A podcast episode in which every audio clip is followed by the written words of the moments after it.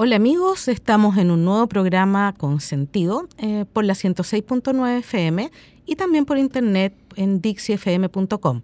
Hoy estaremos hablando sobre el liderazgo y está con nosotras Marcelo.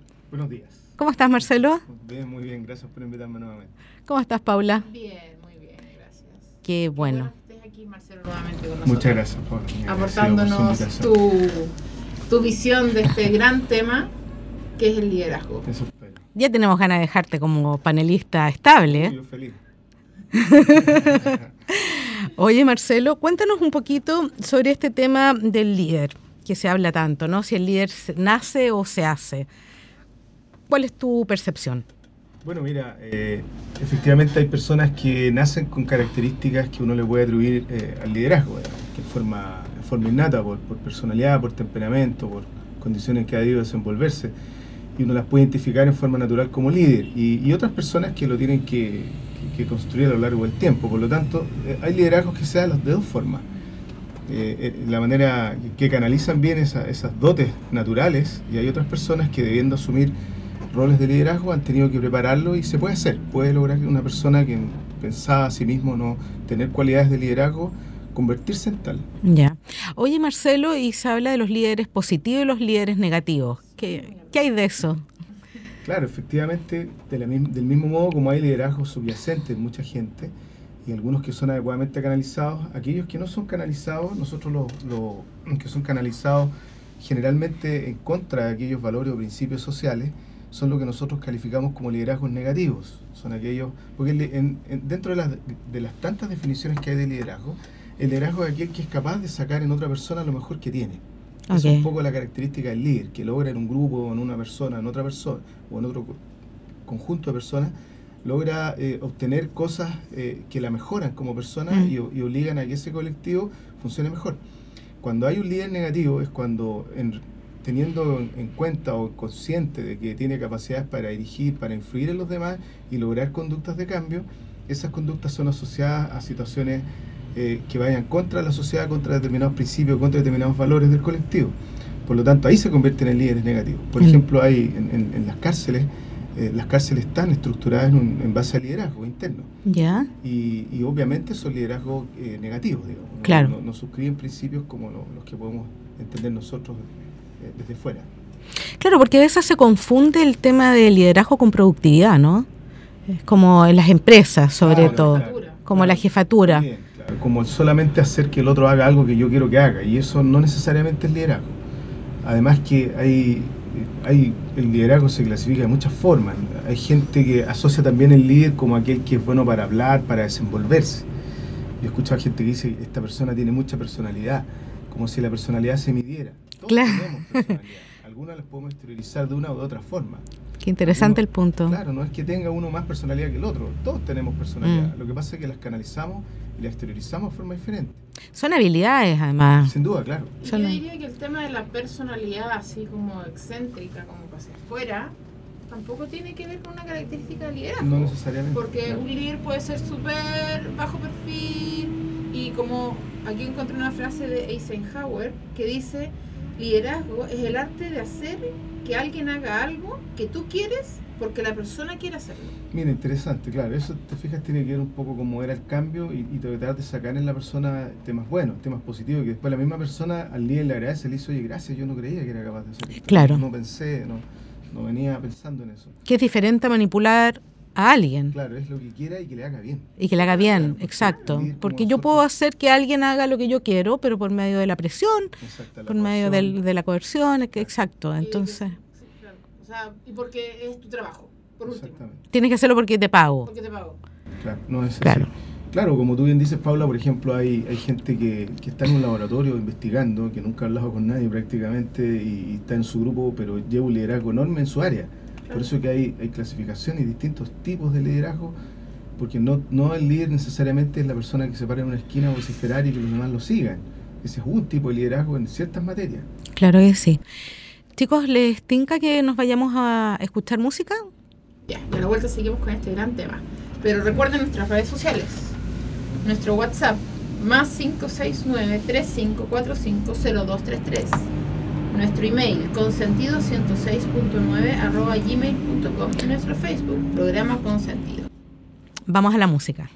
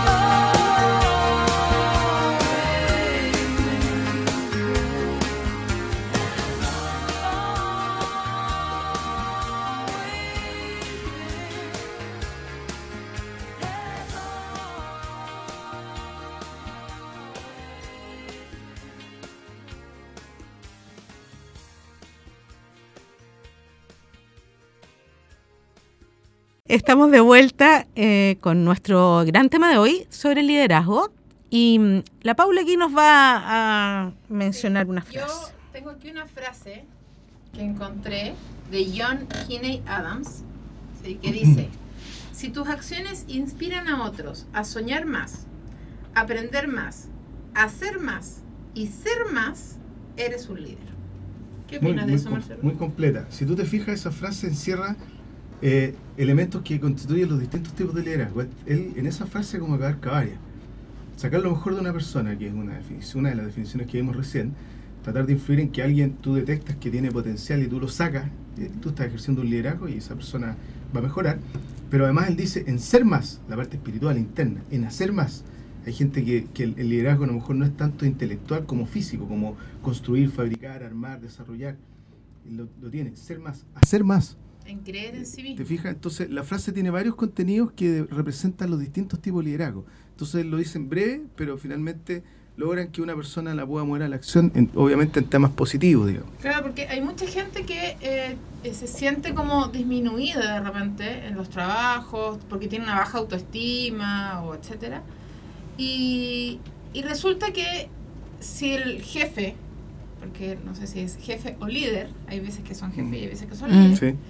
Ven que esta persona tiene ese potencial de liderazgo, puede sacar lo mejor de, de esa misma persona. Claro, Sin... Y, y que se crea el cuento. po. Claro, lo que pasa es que ahí tiene que haber también un vínculo que lo favorezca. Porque no, el líder no solamente por ser líder va a generar todas estas conductas, sino que yo creo que desde el vínculo, de cómo se establece el vínculo, un vínculo de confianza, un vínculo de credibilidad, un vínculo de consistencia, porque de repente el líder te puede decir, oye, tú tienes que ser, eh, no sé, por derecho para tus cosas, y tú te das cuenta que él hace las cosas como por detrás, no tiene Mm. ninguna credibilidad. Claro, Entonces, por, el líder, según yo, tiene que partir dando el ejemplo, Que ser y parecer. tiene que ser y parecer, tal cual, Paula. Porque si no, se pierde. O sea, no hay como... Bueno, por ejemplo, un caso habitual, para ponerlo en, en fácil, el caso de las mamás. Los liderazgos, claro, o los liderazgos familiares, digo mamá porque son- están ustedes, pero pueden ser los papás quienes están a cargo de la familia, es donde tú te fijas que un padre que es coartador, o una madre, o un grupo familiar que coarta al niño, obviamente ese niño va a ser mucho más difícil que él conozca sus potencialidades y qué puede lograr hacer, que a lo mejor tiene muchas, pero si tú lo coartas y lo cercenas, por otro lado, si la, la, la, la, la manera de guiar a un hijo en su crecimiento es de, de sacar fuera y hacerle sensible qué cosas tiene buenas, es mucho mejor el resultado y puede salir ahí un liderazgo mucho más mejor definido Mm. que, que lo contrario. Entonces eso también se marca desde temprano. Si desde Sí. temprano lo coartas, eh, obviamente puede que ahora- restrinjas capacidades que a futuro pueden ser muy y ahora hay un importantes. gran tema, porque los niños no valoran muchas cosas. Eh, porque hay estilos de mamá en que entregan todo. Entregan todo, todo, todo, todo, todo. Les hacen el bolso, se preocupan de la tarea, de que se hizo esto, de que se hizo lo otro. De todo. No los dejan equivocarse. Exactamente, eso es un error, claro. Entonces, a la larga, eh, y están tan llenos de cosas que cuando uno les quita, no sé, la tablet, ¿sí? Eh, para ellos es como que se les acabara el mundo. No saben jugar, no saben comunicarse con el otro, ver al otro y estar con otro. Y en este rol de mamá también, que puede ser un estilo, o sea, sin duda es un líder o puede ser un líder Mm, positivo claro. o no para el hijo, eh, también eh, explicarle cuando son chicos por qué es lo que les está pasando. Por ejemplo, cuando, cuando tú le quitas la tablet o el teléfono, el teléfono que es como más adictivo, le quitas el teléfono a un niño y el niño se pone muy nervioso, poder decirle, mira, lo que te está pasando es que tú estás sintiendo la abstinencia de esto que te provoca ficticiamente tanto placer. Y explicarle el por qué, cuál es el mecanismo.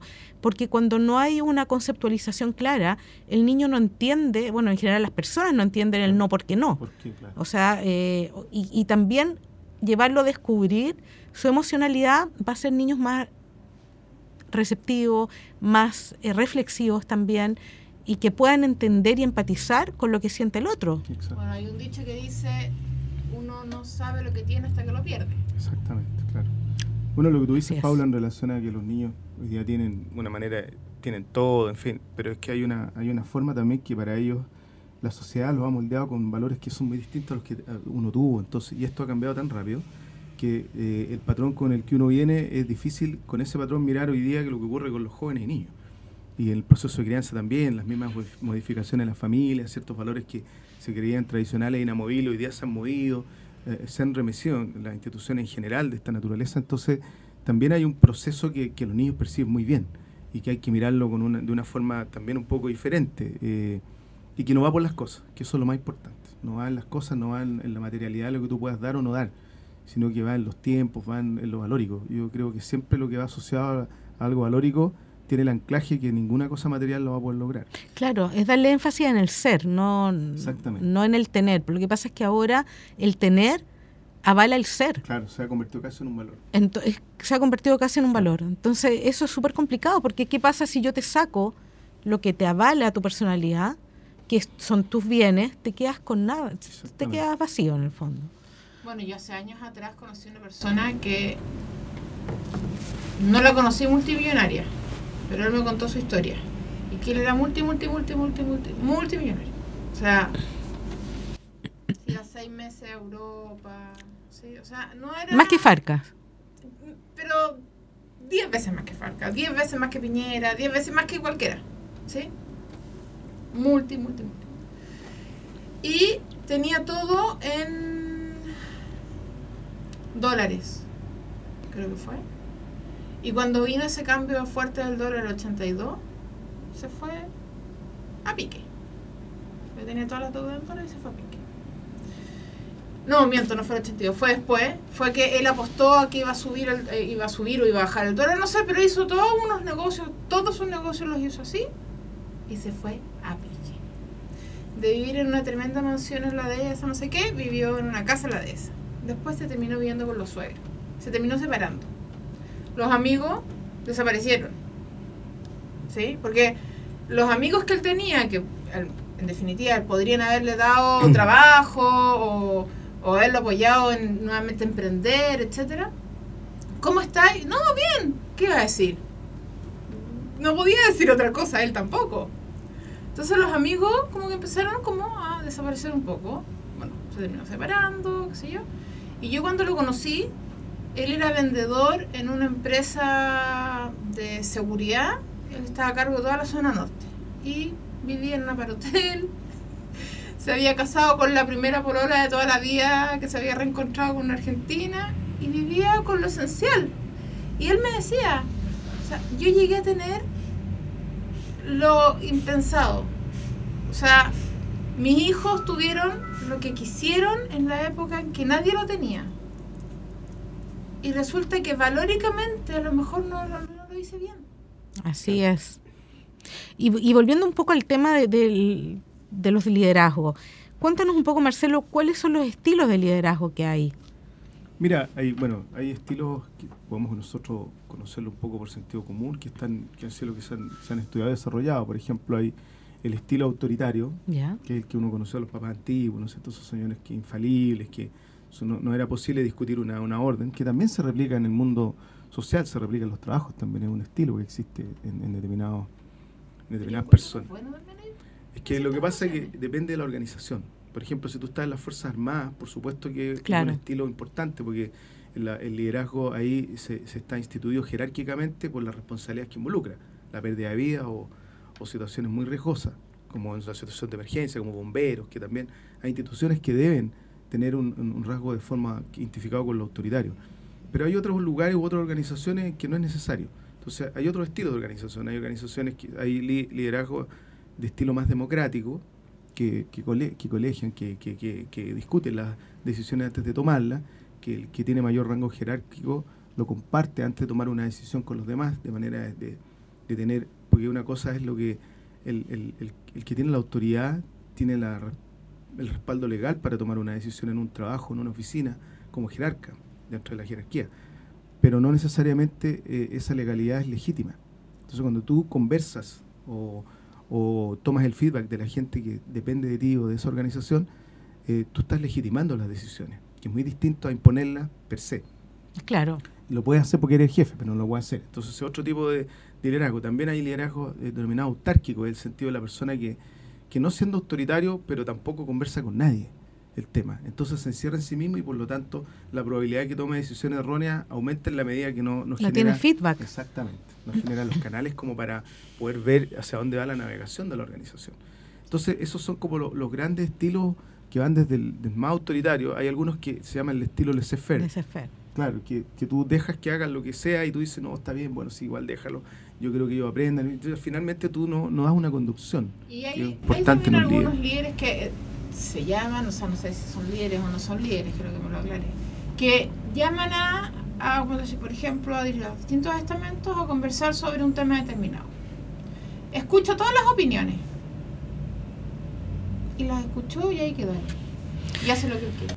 Lo que pasa es que de repente no pueden hacer, o sea, yo entiendo y, y me tocó lo personal, a veces tú escuchas y tú quisieras darle tribuna a, otras ideas, pero tú tienes una jerarquía y de pronto eh, lo que tú obtienes de tu, de tu grupo eh, va en contra de, de, lo que dice tu jefe y ahí no te queda nada más que tú también estás bajo una, bajo una jefatura y a veces no puedes darle tribuna a, cierto, a ciertas ideas porque van en contra de los de los principios de la organización o de los objetivos de la organización y ahí no te queda otra que tener que optar y vas a tener que optar por seguir un poco lo que dice tu jefatura. Y es algo que pues, sucede bien habitualmente. sucede y ahí interesante ese tema porque hay que tener en cuenta que hay determinadas jefaturas que por la responsabilidad que involucran no pueden decir qué es lo que va a ocurrir porque todavía, todavía no puede adelantarle a la gente, pero sí se nutren de la información entonces, suponte tú, poner un caso extremo, va a venir un despido generalizado. Y, el líder no puede ser tan irresponsable como para transmitirle a la gente que está a su cargo que su jefatura a su vez, pensando que no es el máximo líder, eh, le dijo que venía un despido y él comunicarlo así, oye, va a haber un despido. Los van a despedir, ¿ah? pero quédense tranquilos. Claro, todavía, no, todavía no, son todos ustedes. ¿Te das cuenta? Entonces, muchas veces eso obliga a compartimentar la información y que él primero obtenga información para después generar el feedback a sus propios mandos, a su propia jerarquía y decir, mira, en realidad este es el ambiente que hay frente a la eventualidad de esto o de lo otro. Entonces la gente puede sentir, claro, no escuchó, pero echaron gente igual. Pero uno no sabe qué proceso puede, puede, mm. ocurrir. Que también eso se llama, se ha, se ha llamado la, la soledad de la, del mando, la soledad de la persona que toma las decisiones, que de pronto es bien ingrato, mm. porque tú tienes números, tienes, eh, tienes empresas que tienen que rentar, que tienen, que tienen ciertos objetivos anuales de negocio, planes de negocio, lo que sea, y lamentablemente a veces hay que tomar decisiones que pasan por las personas y son muy dolorosas. Sí, es súper complicado el tema, porque estás al medio. Y además generas vínculos. Que tiene que tomar la decisión de pedir gente, que es lo más terrible que le ocurre a la gente en el proceso de la cesantía. Mm. Es muy, muy doloroso y muy triste y nunca va a ser bien percibido. Una vez hubo un caso en que la persona era la jefe, el líder, digamos, de grupo de personas. Y tenía que despedir a todo su grupo. Entonces estuvo, los despidió uno por uno, iban pasando todo. todo Tristísimo. Uno por uno. Terminó de despedir al último y la llamaron a ella y la despidieron a ella. Bueno, claro. claro. bueno, sí, o sea, porque se moría, ella no sabía que a ella le iban a despedir. Claro, mira. Ah, claro, si de repente hay información que es confidencial y ahí no, no tiene. Además, hay información que tú también, como líder, desconoces. Que desconoces, pero también te compartimentan. También, exacto. entonces... Es súper complicado. Bueno, antes de irnos a una pausa, vamos a recordarles nuestras redes sociales, WhatsApp más 569-3545-0233, Twitter arroba consentido-dixie, Facebook programa consentido y nuestro mail consentido106.9 arroba gmail.com. ¿Vamos a escuchar música?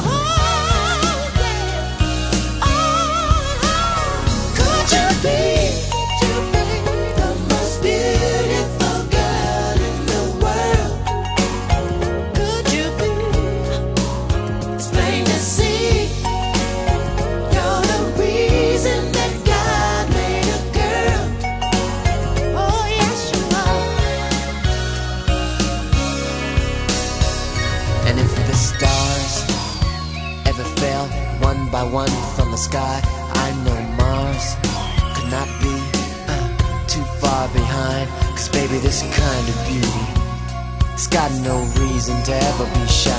Cause honey, this kind of beauty, the kind that comes from inside. Could you be? Could you be the most beautiful girl in the world? So beautiful, beautiful. It's plain to see, plain to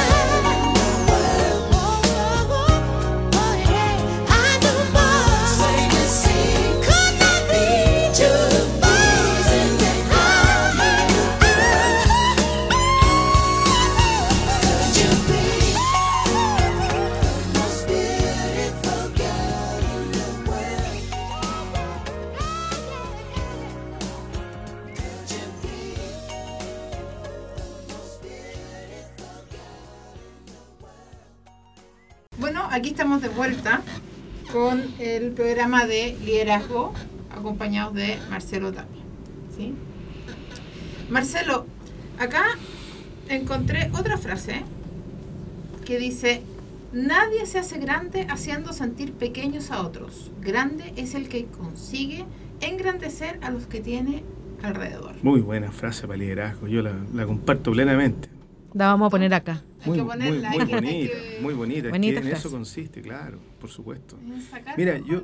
Mm. Yo te voy a contar un ejemplo que a propósito de cosas concretas, para no salir de la teoría, de un liderazgo que a mí me encanta, que es un señor chileno que es casi como un genio A ver. y es muy poco reconocido. No sé si ustedes conocen la historia del doctor Fernando Monkeberg.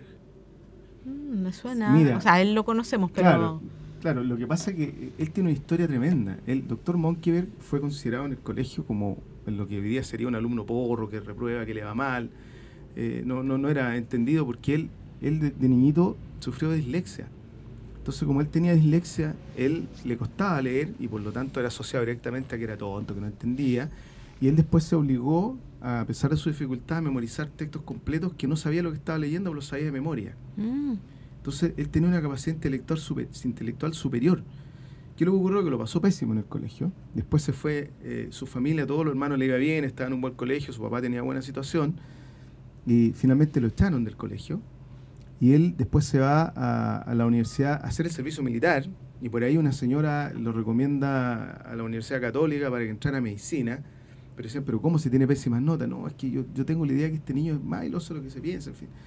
Cuento corto, excelente alumno de medicina, se fue a una beca a Estados Unidos a la Universidad de Harvard en los años 50 y él es el gran promotor a nivel mundial, descubrió la asociación que existe entre la alimentación y las capacidades cognitivas de los niños. Y él fue el principal promotor de que había que preocuparse de la alimentación desde la temprana edad, porque eso era lo que te iba a asegurar que el niño adulto iba a tener las capacidades cognitivas que no podía tener por la pobreza.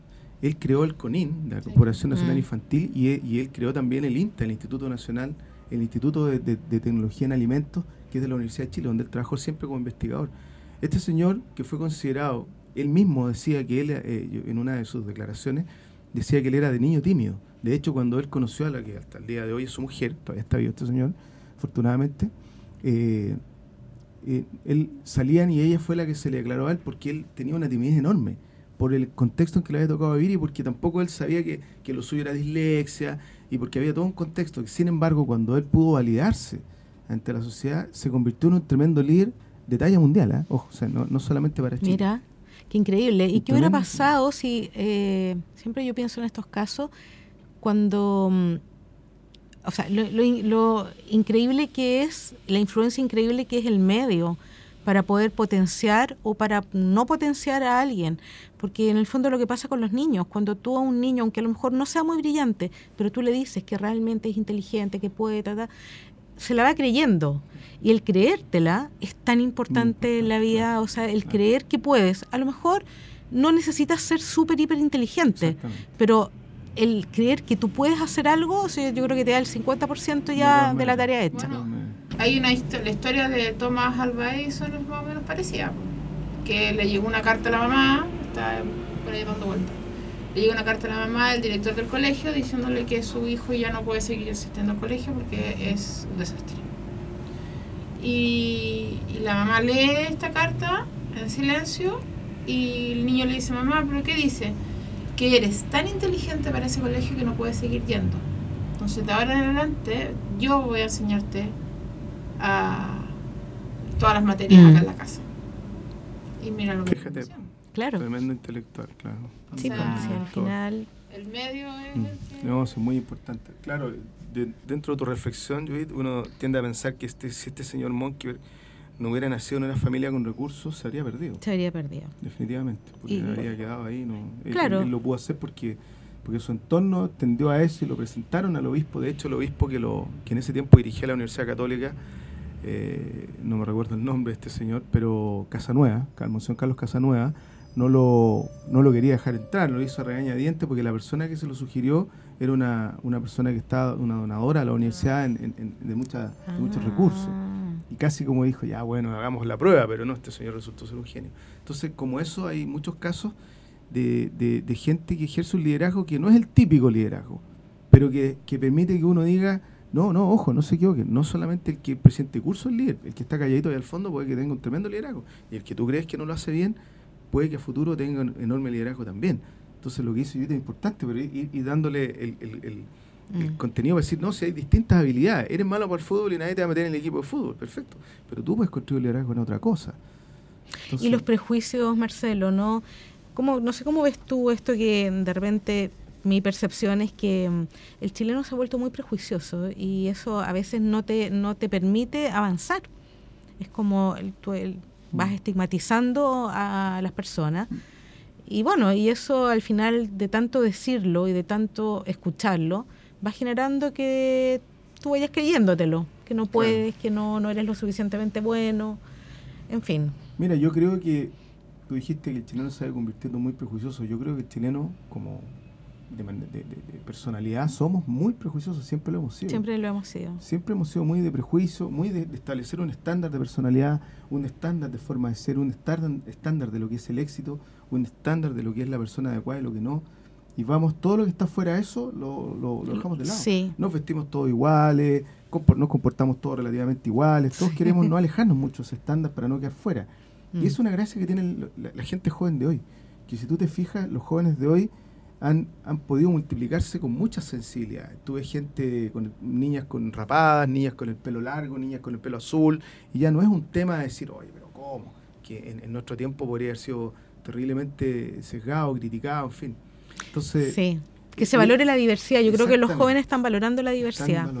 Fíjate que una señora mayor eh, una vez dijo, y yo me quedo tan grabado, dijo, bien, mijita, bien vestido, bien recibido. Y era como que nos fijamos mucho En en, la facha. ¿no? O sea, como que no es lo mismo cuando una persona va bien vestida, como que te tienden a tratar mejor que cuando vas más vestida, más sencilla. Y eso es algo que todavía prevalece en el tiempo. Sí, todavía eso. dicho que dice no hay una segunda no hay una segunda oportunidad para dejar una muy buena primera impresión Sí, Exactamente, exacto. o sea la primera impresión prevalece y muchas veces la primera vez uno está nervioso mete las patas dice alguna tontera Mm. y, y hay que dar más opciones Exactamente. o sea no, uno no Y en, el- los trabajos también. Se da mucho, claro. Se da mucho. Los trabajos son micro. Todos estos grupos son microculturas. Entonces, cuando tú llegas a un trabajo que ya lleva años con un grupo humano determinado, tú tienes que validarte en ese entorno.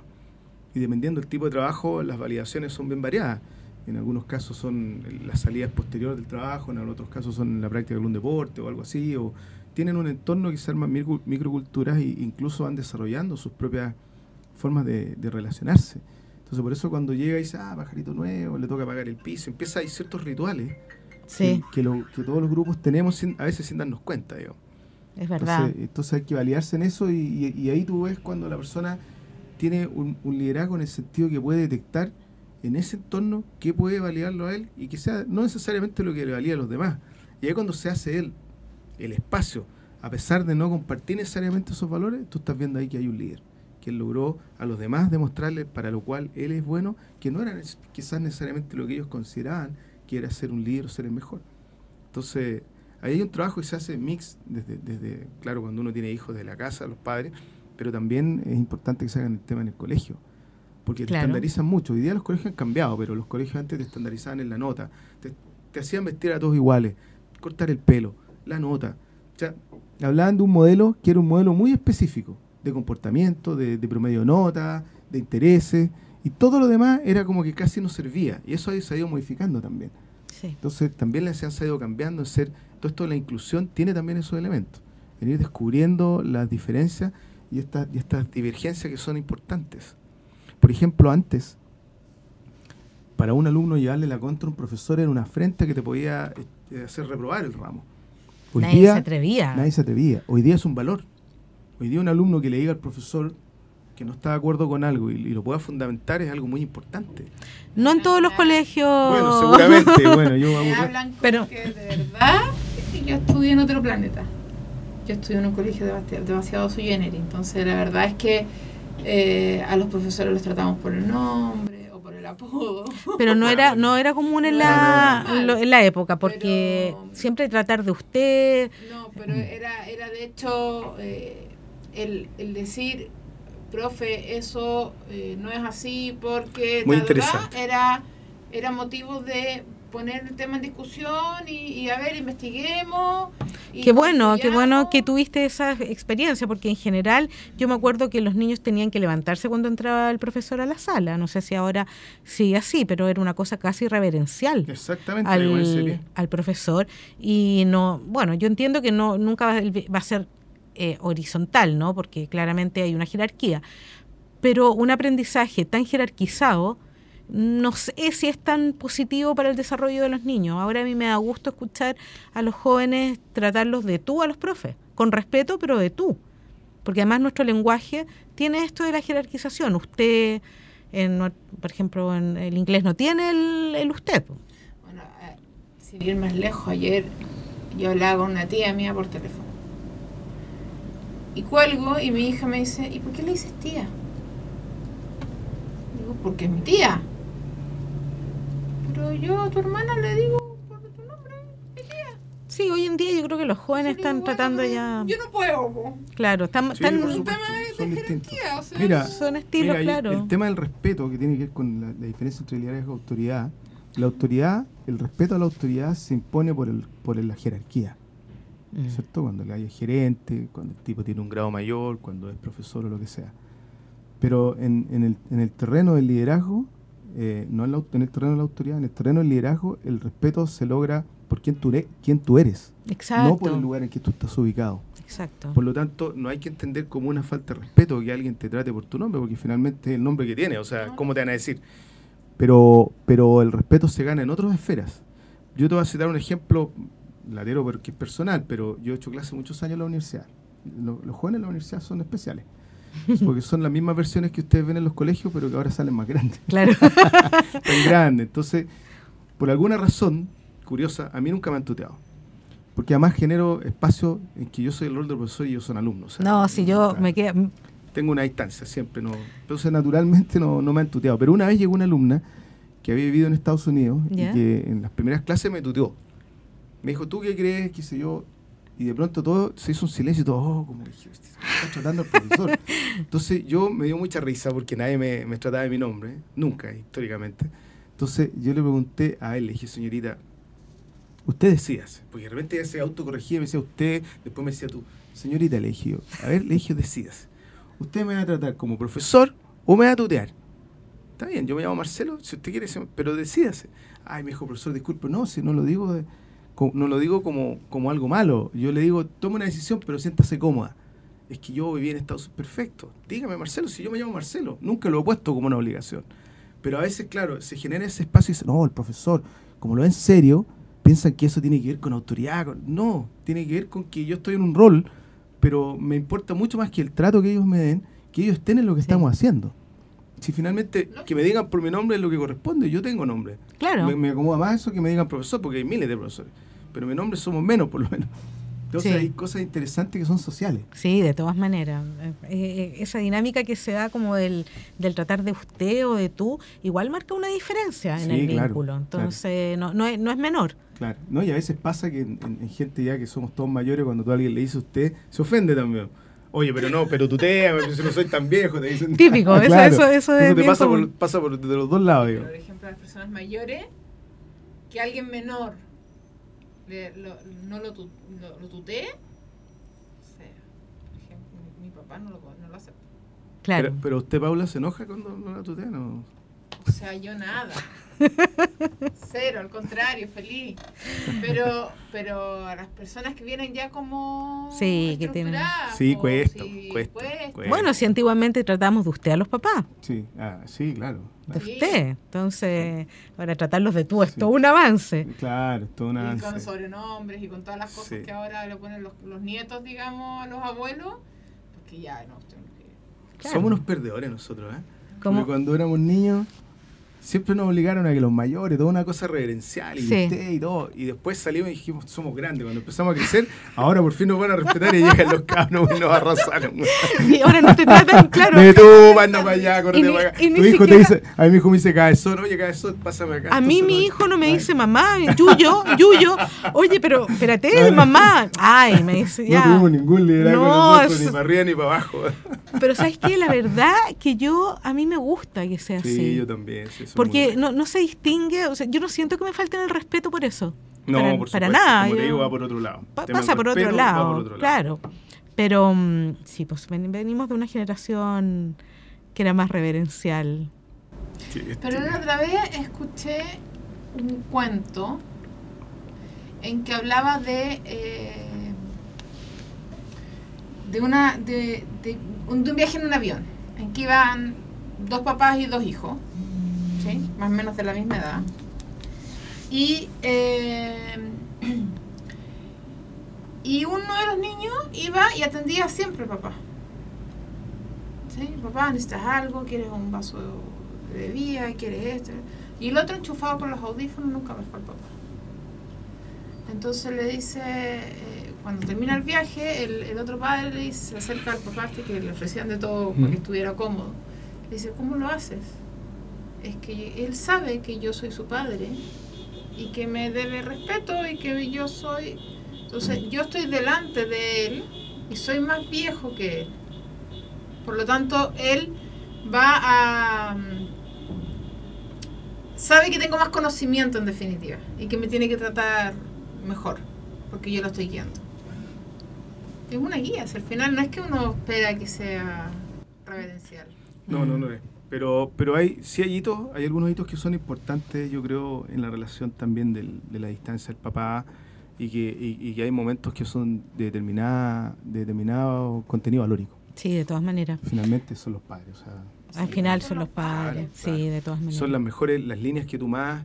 Fíjate tú una cosa curiosa, cuando la gente está muriendo, en los testimonios, la gente que está muriendo siempre apelan a, las, a la mamá, al papá, Mm, O sea, tú por viejito que estés o por, por años que hayan pasado, la única figura que realmente es marcadora y definitivamente la más marcadora es la madre y después el papá. O sea, el entorno familiar es lo más, es lo más fuerte. Es Bueno, el de gran hecho, liderazgo que tenemos. digamos. así se nos constituye nuestra personalidad en función de nuestro de nuestros padres. Por eso hablábamos hace un tiempo atrás de esto del perdón y mm, de que de repente, bueno, hay en diversas opiniones, todas respetables, de que si uno está molesto, si uno quiere tomar distancia de los padres, era válido y todo. Yo creo que todo es válido.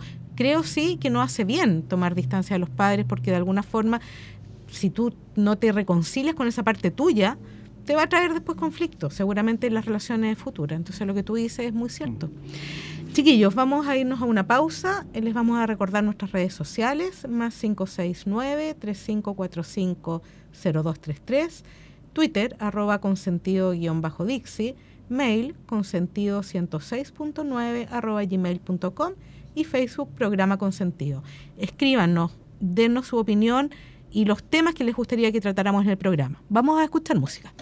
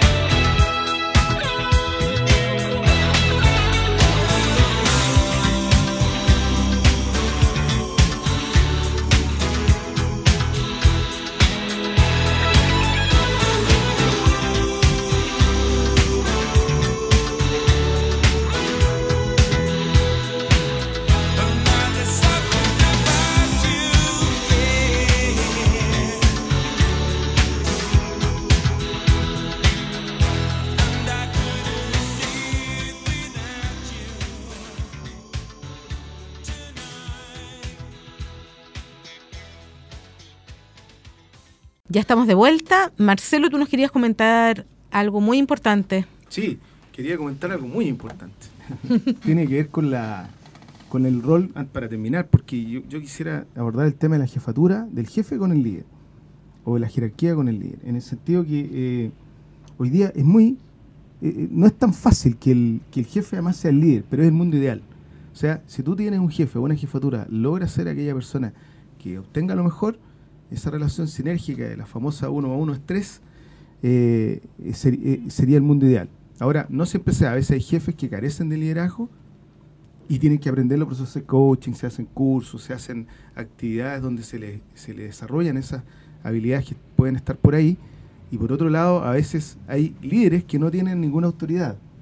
El caso más, más típico en una organización grande puede ser un sindicato, en que hay un gerente general, hay un dueño de una compañía, pero los, los trabajadores tienen un líder que no es la autoridad de la empresa, pero lo eligen ellos, le dan la legitimidad y es el mm. presidente sindical. Claro. Y, tiene, y, y, hablan de tú a tú con el dueño o el gerente de la empresa porque es representativo. Entonces, lo ideal en, un, en una organización es que poder tener esa fusión y que el jefe tome herramientas de liderazgo con los elementos que hemos conversado y poder tener ambos al mismo tiempo. En eso, en eso se trabaja mucho, ¿ah? hay harto curso, hay harto coaching, incluso fíjate en, eh, en las propias Fuerzas Armadas, donde se establece que no obstante el grado que tenga una persona, el liderazgo se lo tiene que ganar, y en ese contexto se gana con el ejemplo también. Si yo digo que hay que levantarse temprano, yo soy el primero que está temprano. Si yo digo que, que hay que, que, llegar a la, hora. Llegar a la hora, yo, yo, llego antes y estoy a la hora antes que todo. Entonces, eso se habla mucho de lo que es el liderazgo tanto en, las empresas, en las familias, en todo. O sea, Exacto. Eh, se dice también que los niños no, no, aprenden de los papás de lo que les dicen, sino de lo que hacen. De lo que ven que están haciendo, claro, porque una, uno muchas veces es contradictorio, dice una cosa pero no la hace. Y los niños son muy hábiles en detectar eso. Y eso, y eso se, se traslada también a lo que es la empresa. O sea, si el líder dice, no, hay que estar acá en una reunión a las 8 de la mañana y el líder llega a las 8 y media y excusándose que va... Ahí se va perdiendo el liderazgo. Ahí se va perdiendo el liderazgo. En definitiva, no tiene peso. Po. Mm. No... Toda la razón. O sea, eh, él tiene que estar 5 para las 8 o 10 para las 8 para tener todo organizado. Para que cuando lleguen estén y, y, a las 8 la reunión, no tomándose el café, sino que... Tal cual. Así, así debiera ser. Eso, eso. Oye, muy entretenido este tema, da para mucho, ¿no, Marcelo? Da para mucho, un gran tema. Bueno, hay cursos completos de este tema. Imagínate que nosotros lo hemos abordado ahora en, en, este programa y se hace corto por eso, porque hay tanto que decir sobre el, sí, mucho, mucho tema. tema. Bueno, nos llegó la hora de decir chao, así es que los esperamos para la próxima semana con un nuevo tema. Sorpresa. ¿Sorpresa? Qué bueno. ¿Ya? Que tengan una muy buena semana. Muchas gracias, igualmente. ¿eh? Chao, chao. crowded